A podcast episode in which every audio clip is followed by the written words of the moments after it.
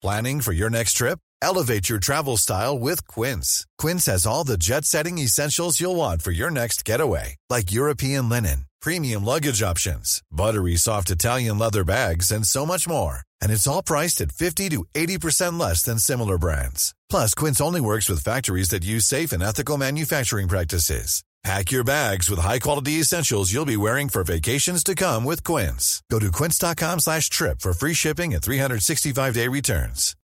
Life is full of what-ifs. Some awesome, like what if AI could fold your laundry? And some, well, less awesome, like what if you have unexpected medical costs? United Healthcare can help get you covered with Health Protector Guard fixed indemnity insurance plans. They supplement your primary plan to help you manage out of pocket costs. No deductibles, no enrollment periods, and especially no more what ifs. Visit uh1.com to find the Health Protector Guard plan for you. Bonjour à tous et bienvenue sur Cosmos.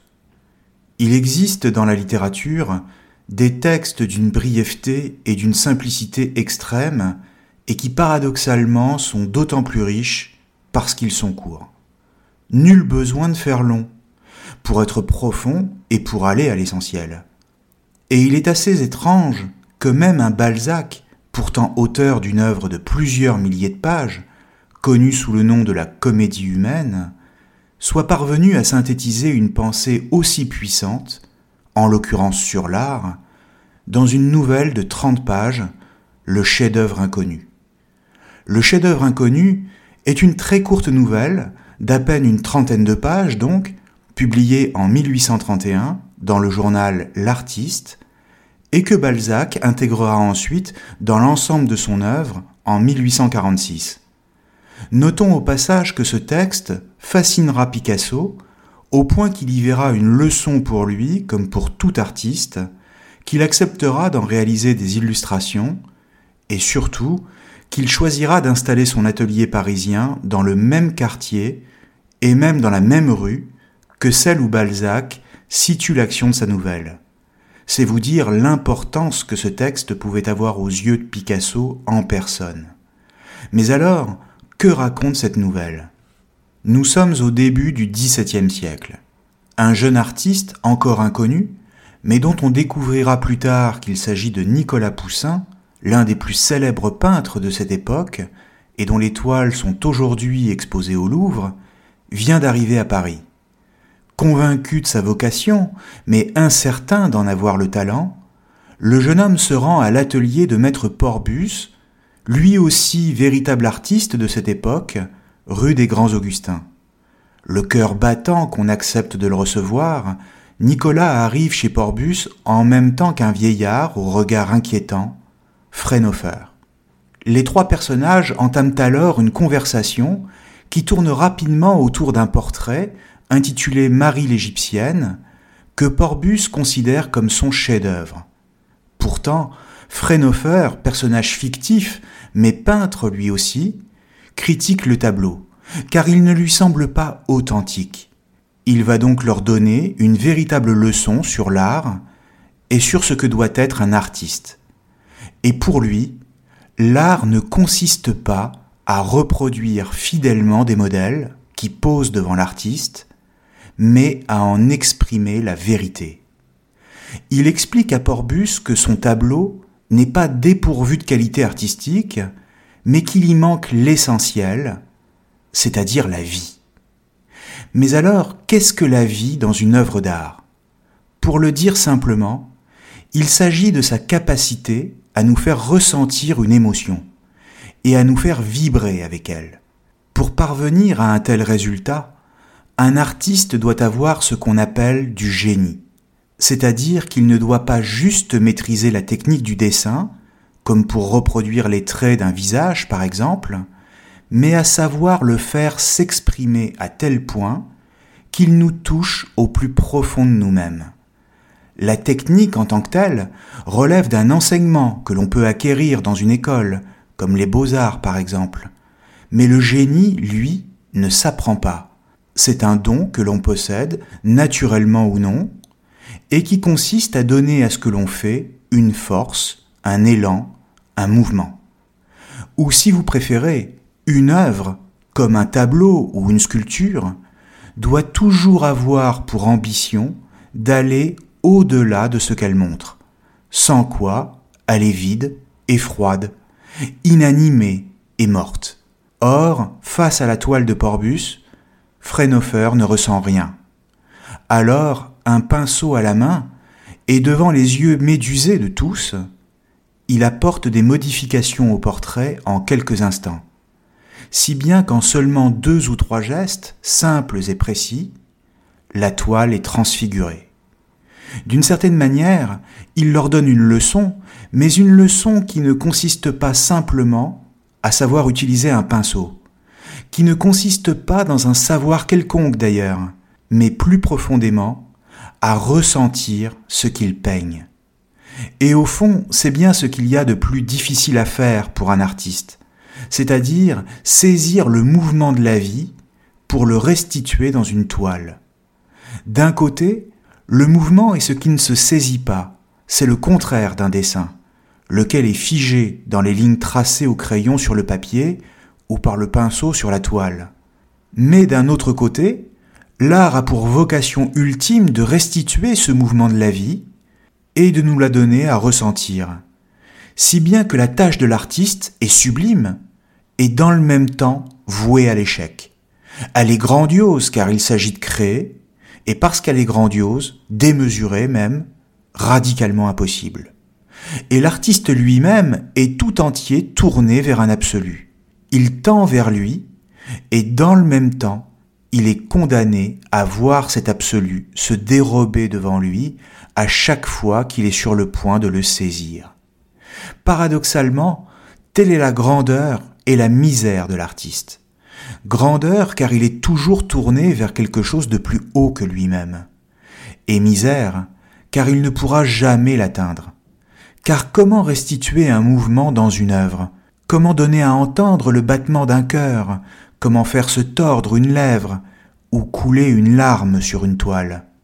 En clair, dès que l'artiste tente de donner à voir ce mouvement, c'est-à-dire l'émotion elle-même, il le perd et toute sa vie, il sera condamné à ne voir dans ses propres œuvres que de simples ébauches, y compris quand le public y verra lui des chefs-d'œuvre. C'est le cas de Léonard de Vinci, par exemple, qui est connu pour avoir abandonné la plupart de ses tableaux et qui n'était pas satisfait de la Joconde, quand nous, nous y voyons l'un des plus magnifiques portraits dans l'histoire de l'art. Ce qui ne marche pas dans le portrait réalisé par Porbus, dans le chef-d'œuvre inconnu, c'est qu'il est remarquablement exécuté, certes, mais contenu dans des lignes tracées sur la toile, comme si Porbus avait fait une magnifique copie du modèle qui a posé pour lui. Or, le problème, c'est que dans la réalité, de telles lignes n'existent pas. Si nous regardons le visage d'une personne en face de nous, nous ne verrons pas de lignes, mais des formes. Par exemple, un front, des joues, une bouche, qui se détachent et jaillissent d'un arrière-plan avec une infinie variation de couleurs qui porte la forme du visage, dans un dégradé extrêmement subtil, de sorte que ce n'est pas le visage qui est coloré, mais ce sont les couleurs qui donnent à voir les formes du visage, et qui mettent les joues, le nez, la bouche en relief, car nous ne voyons pas les choses en deux dimensions, mais en trois. Or, ce dégradé de couleurs, qui change avec la lumière du jour, et plus encore avec le temps qui passe, année après année, c'est le mouvement de la vie lui-même. Il n'y a aucune ligne ici, et donc aucune réduction du vivant à quelque chose de fini et qui ne bougerait pas. Comprenons que la réalité du visage, comme la réalité de toute chose, ce ne sont pas des lignes géométriques, mais du mouvement. Et si nous voyons des lignes, ou que nous passons par des lignes pour dessiner un visage, c'est parce que c'est plus facile. Mais cédant à cette facilité, nous perdons du même coup la réalité du visage elle-même. Or, ce qui est intéressant, c'est que si ce visage n'est rien d'autre qu'un ensemble de formes, elles-mêmes portées par des couleurs, ce que nous voyons quand nous regardons le visage, ce ne sont pas les détails de toutes ces subtiles variations, lesquels sont quasiment impossibles à voir, mais la totalité du visage lui-même, qui nous apparaît dans son unité d'un seul coup, d'un seul bloc et d'un seul tenant. En clair, nous ne voyons pas les parties du visage les unes après les autres, comme s'il était découpé ou décomposable, mais nous voyons le tout directement. Le tout du visage est premier, et les parties qui le composent sont secondes. Et par conséquent, cela explique que quand nous regardons ce visage, nous ressentons directement l'impression qu'il nous donne. Nous voyons ce qui se dégage de lui, comme par exemple sa franchise, ou au contraire sa malhonnêteté, sa bienveillance ou son agressivité, sa force ou sa faiblesse, son amour ou sa haine. Voilà ce que nous voyons quand nous regardons un visage, c'est-à-dire le regard. Comme si les variations infinies des différentes parties qui le composent ne faisaient qu'une, et que cette unité s'adressait directement à notre sensibilité plutôt qu'à notre raison. En clair, nous sentons les choses quand nous les regardons vraiment. Le mouvement se donne à sentir. Et si nos yeux se posent sur quelque chose et que nous ne ressentons rien, c'est tout simplement que nous ne savons pas regarder, ou que cette chose est inanimée et n'exprime rien, comme dans le cas de la toile de Porbus. Pourtant, cette toile est très belle par ailleurs, ce qui explique que l'art et la beauté plastique sont bel et bien deux choses différentes. C'est ce que Fraunhofer explique à sa manière à Porbus et au jeune Nicolas Poussin, qui prennent encore une fois une belle leçon sur ce qu'est un artiste, et que Picasso lui-même, comme je l'ai dit tout à l'heure, avait su faire sienne. Écoutons ce que dit Fraunhofer. La mission de l'art n'est pas de copier la nature, mais de l'exprimer. Tu n'es pas un vil copiste, mais un poète, s'écria vivement le vieillard en interrompant Porbus par un geste despotique. Autrement, un sculpteur serait quitte de tous ses travaux en moulant une femme. Eh bien, essaye de mouler la main de ta maîtresse et de la poser devant toi. Tu trouveras un horrible cadavre sans aucune ressemblance, et tu seras forcé d'aller trouver le ciseau de l'homme qui, sans te la copier exactement, t'en figurera le mouvement et la vie. Nous avons à saisir l'esprit, l'âme, la physionomie des choses et des êtres. Les effets, les effets, mais ils sont les accidents de la vie, et non la vie. Une main, puisque j'ai pris cet exemple, une main ne tient pas seulement au corps, elle exprime et continue une pensée qu'il faut saisir et rendre. Ni le peintre, ni le poète, ni le sculpteur ne doivent séparer l'effet de la cause, qui sont invinciblement l'un dans l'autre. La véritable lutte est là. Ce qui est remarquable ici, c'est que Balzac exprime déjà dans sa nouvelle ce que le philosophe français Henri Bergson expliquera un peu plus tard dans son livre L'évolution créatrice en 1907, et qu'il appellera l'élan vital pour désigner le mouvement. Dans cette œuvre, le but de Bergson est d'élaborer une philosophie de la vie dans le contexte du triomphe des sciences du vivant qui explique la vie comme un mécanisme. Il s'agit de comprendre le fonctionnement du vivant. Hey, I'm Ryan Reynolds. Recently, I asked Mint Mobile's legal team if big wireless companies are allowed to raise prices due to inflation. They said yes. And then when I asked if raising prices technically violates those onerous two-year contracts, they said, "What the f*** are you talking about? You insane Hollywood ass." So to recap, we're cutting the price of Mint Unlimited from $30 a month to just $15 a month. Give it a try at mintmobile.com slash switch. $45 upfront for three months plus taxes and fees. Promoting for new customers for limited time. Unlimited more than 40 gigabytes per month. Slows. Full terms at mintmobile.com. Quality sleep is essential. That's why the Sleep Number Smart Bed is designed for your ever-evolving sleep needs. Need a bed that's firmer or softer on either side? Helps you sleep at a comfortable temperature? Sleep Number Smart Beds let you individualize your comfort so you sleep better together. JD Power ranks Sleep Number number 1 in customer satisfaction with mattresses purchased in-store. And now, save 50% on the Sleep Number limited edition Smart Bed for a limited time. For JD Power 2023 award information, visit jdpower.com/awards. Only at a Sleep Number store or sleepnumber.com. Millions of people have lost weight with personalized plans from Noom, like Evan, who can't stand salads and still lost 50 pounds. Salads, generally, for most people, are the easy button, right? For me, that wasn't an option. I never really was a salad guy. That's just not who I am. But Noom worked for me. Get your personalized plan today at Noom.com. Real Noom user compensated to provide their story. In four weeks, the typical Noom user can expect to lose one to two pounds per week. Individual results may vary. Hiring for your small business? If you're not looking for professionals on LinkedIn, you're looking in the wrong place. That's like looking for your car keys in a fish tank.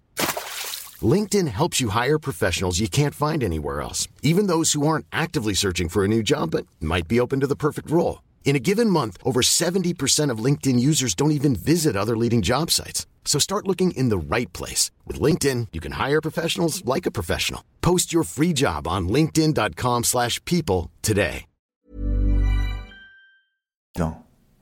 Or, pour lui, on ne peut réduire la vie à un mécanisme, sans en perdre ce qui en fait toute la force, c'est-à-dire le mouvement.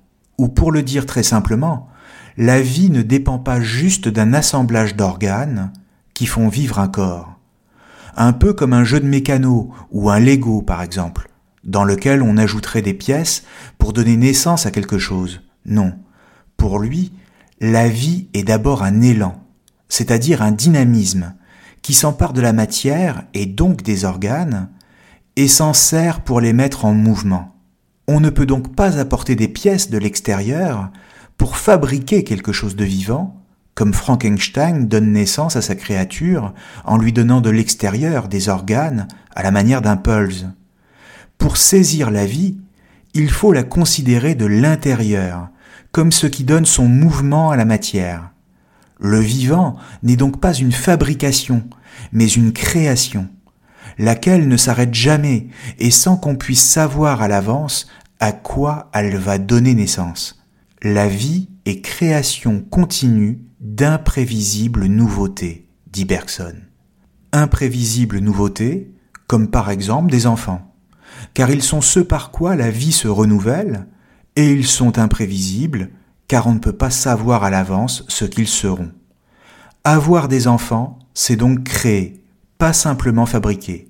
La vie n'est donc ni un mécanisme pour Bergson, ni un finalisme, dans la mesure où elle ne se dirige pas vers un but précis.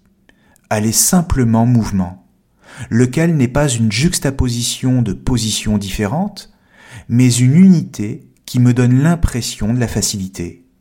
Car la vie ne peut pas être décomposée morceau par morceau. C'est ce qui explique également que l'élan vital n'est pas réductible à un discours rationnel ou à un discours intellectuel, mais qu'il se donne à ressentir quand on se concentre sur lui, de manière intuitive. Nous pouvons tous ressentir l'élan de la vie qui nous traverse, mais dans le même temps, il nous est impossible de le définir clairement, et donc de le saisir, ce qui serait déjà une manière de l'arrêter. En clair, dès qu'on intellectualise, c'est-à-dire que l'on pense ce mouvement, on le perd. Exactement comme dans la nouvelle de Balzac, dans laquelle le peintre Porbus pense qu'on peut restituer un visage en lui donnant des lignes, c'est-à-dire des contours clairement définis. De ce point de vue, Frenofer fait du Bergson avant la lettre quand il explique que le portrait doit se donner à sentir par la vie qu'il porte en lui, de l'intérieur. L'intuition a donc cette fonction fondamentale de nous permettre de saisir la vie mieux que ne saurait le faire le discours rationnel, et c'est pourquoi les artistes ont un avantage décisif sur les scientifiques, ou même les philosophes, quand il s'agit de nous faire comprendre le principe même de toute vie, et qui est encore une fois le mouvement. D'ailleurs, si la vie est création d'imprévisibles nouveautés, c'est qu'elle se déploie de la même manière que la main d'un artiste sur la toile. Elle s'invente sans cesse au fur et à mesure qu'elle se déploie. Comprenons bien la différence entre une fabrication et une création ici. Quand la fabrication consiste à construire une chose de l'extérieur en y ajoutant des pièces, et selon un plan bien précis et défini à l'avance, en fonction d'une fin visée ou d'un but, une création se définit plutôt comme une impulsion donnée de l'intérieur même d'une chose pour lui donner vie. On voit bien qu'un artiste, qui ne serait qu'un fabricant de ces toiles, et qui se contenterait de travailler sur un portrait en y dessinant successivement des yeux, un nez, une bouche, ne serait qu'un ouvrier, consciencieux peut-être, mais à qui il manquerait encore une fois l'essentiel, c'est-à-dire la simplicité de la vie, qui en elle-même ne correspond pas à des éléments décomposables. Or, tout est là. L'intuition créatrice de l'artiste est de saisir la simplicité des choses d'un seul coup, en une économie de moyens, en un minimum de gestes. Ainsi, il faut faire preuve d'une certaine forme de poésie pour saisir le mouvement de la vie. Et d'ailleurs, c'est ce que disait Frénofer dans le texte que j'ai lu tout à l'heure. En clair, l'artiste doit chercher à exprimer les choses plus qu'à les représenter, c'est-à-dire à passer par un détour qui permet paradoxalement de toucher au plus près ce qui fait la réalité de la vie, et cela pour nous la donner à voir. Ou pour le dire encore autrement, il doit trouver la bonne distance, le juste milieu, entre donner la vie à son tableau au sens propre, ce qui est impossible car il n'est pas un dieu, et se contenter de représenter son sujet avec exactitude, mais sans en rendre l'élan vital. Or, ce juste milieu, cette bonne distance entre le désespoir d'un projet impossible et la réussite médiocre d'un tableau sans âme, c'est tout l'enjeu de la création, c'est-à-dire de la démarche qui consiste à donner une impulsion initiale, un mouvement à ce qui est fixe. Cette impulsion, cet élan encore une fois, relève en lui-même d'un quelque chose que les mots sont impuissants à définir et à formaliser. C'est un je ne sais quoi, un petit quelque chose qui échappe au savoir et donc à la science, un petit quelque chose dont nous sommes conscients de la présence dans l'œuvre, mais que nous sommes incapables de formuler précisément, et qui permet un saut qualitatif entre l'ordre de la copie inerte et celui de la vie. Or, ce je ne sais quoi, ce presque rien, qui chez l'artiste ne s'apprend pas, mais se ressent, qui ne se transmet pas, mais s'acquiert par l'observation, relève tout entier d'une simplicité. De la même manière que les choses les plus belles nous paraissent les plus simples, car elles s'imposent à nous sans effort, le geste de l'artiste donne l'illusion de la vie parce qu'il sait se faire oublier. L'art véritable se fait oublier en tant qu'art, pour laisser place à quelque chose de plus, en lui-même indicible, mais qui nous transporte et nous fait rêver. L'artiste disparaît derrière son geste et le sujet de l'œuvre n'est en lui-même qu'un prétexte. Il s'efface derrière un mystère dont l'effet est d'autant plus puissant qu'il est mystérieux. Mystérieux, mais bien réel, dans la mesure où il nous fascine et nous bouleverse. D'une certaine manière, c'est l'œuvre elle-même qui devient secondaire, par rapport à l'impression qu'elle fait naître en nous. Et la meilleure manière de s'abandonner à cette impression, de se laisser bercer par elle, c'est d'oublier tout ce que par ailleurs on peut savoir d'une œuvre. Pourquoi? Parce que la connaissance que l'on peut avoir d'un artiste et de ses chefs-d'œuvre sont précisément ce qui nous barre l'accès à l'émotion. Si vous allez voir la Joconde au Louvre, vous tomberez d'abord sur une foule de photographes qui pensent d'abord à garder un souvenir du tableau, mais qui en réalité l'auront à peine regardé. Mais surtout, vous vous apercevrez que votre regard est brouillé par tout ce que vous savez du chef-d'œuvre, comme par exemple la vie de l'artiste ou la technique du sfumato, et que cela vous empêche de ressentir le mystère de l'œuvre et de vous laisser aller à vos impressions. Vous ne verrez alors que la Joconde des livres d'école ou des documentaires à la télévision. Pour le dire comme Bergson toujours, mais cette fois dans un autre livre, Le Rire, paru en 1900, nous ne voyons pas les choses mêmes, nous nous bornons le plus souvent à lire les étiquettes collées sur elles. En effet, ce que veut dire Bergson ici, c'est que nous ne voyons des choses que ce que nous croyons savoir d'elles, et donc nous ne les voyons pas en elles-mêmes ou pour ce qu'elles sont nous les voyons en fonction de nous. et du besoin que nous en avons.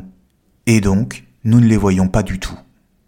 Et pour réapprendre à voir, pour goûter au plaisir que les choses peuvent nous inspirer, il faut d'une certaine manière revenir à une virginité du regard, c'est-à-dire oublier ce que l'on croit savoir des choses pour leur accorder notre attention la plus profonde et la plus silencieuse. Bergson parle plus exactement d'une candeur virginale, c'est-à-dire d'une innocence propre à nous ouvrir aux impressions que les choses déposent en nous si on leur en donne la chance. À la manière d'un enfant, par exemple, qui lui regarde le monde, ses formes et ses couleurs, ou écoute les sons, avec l'étonnement et le plaisir de la découverte, en faisant droit à la beauté et au mystère qu'elle lui inspire. On voit donc que le chef-d'œuvre inconnu, cette petite nouvelle de Balzac, nous ouvre des portes philosophiques, notamment sur l'art, le thème de la création, ou encore sur la simplicité du mouvement, et nous invite à penser avec Bergson notamment, même s'il était également possible de convier Kant, Spinoza ou Yankelevitch à cette petite promenade. Mais il reste à savoir si la démarche désespérée de l'artiste, en quête de ce à quoi il ne peut totalement donner naissance, est bien compatible avec la vie elle-même. Car dans la suite du texte, Frénofer finira dans l'incendie de ses œuvres et mourra dans le désespoir d'avoir échoué dans son entreprise de création. Et à cet égard, peut-être faudrait-il nous demander si toute démarche artistique n'est pas suspendue à une certaine forme de folie, qui permet à celui qui s'y engage de sentir le monde mieux que quiconque, certes, mais qui dans le même temps le condamne à en être exclu. Merci à tous et à très bientôt sur Cosmos. Hey, it's Danny Pellegrino from Everything Iconic. Ready to upgrade your style game without blowing your budget? Check out Quince. They've got all the good stuff, shirts and polos, activewear and fine leather goods all at 50 to 80% less than other high-end brands. And the best part? They're all about safe, ethical, and responsible manufacturing. Get that luxury vibe without the luxury price tag. Hit up quince.com slash upgrade for free shipping and 365-day returns on your next order. That's quince.com slash upgrade.